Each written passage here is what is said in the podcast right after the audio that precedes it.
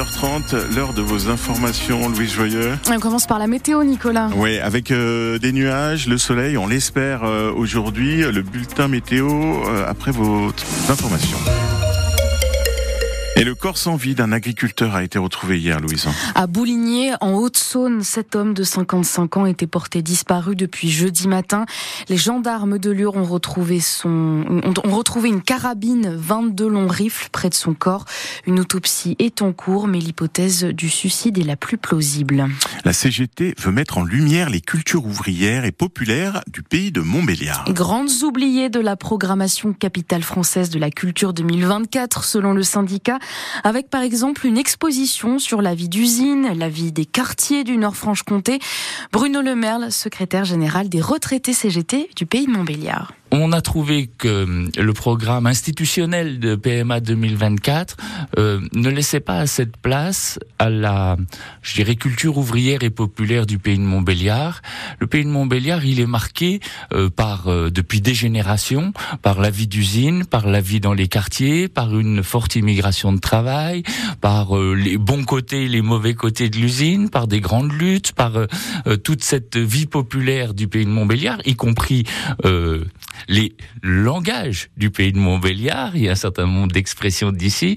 Et euh, nous, on souhaitait que soit mis en valeur euh, ce qu'est cette culture-là, parce que pour nous, la culture, c'est pas seulement euh, des spectacles dans des salles de spectacle. La culture, c'est ce que les gens partagent. Et on voulait mettre en valeur cette culture du populaire du pays de Montbéliard. Et ça commence dès vendredi prochain à l'occasion de la journée internationale de lutte pour les droits des femmes avec un spectacle cabaret et une exposition à Audincourt.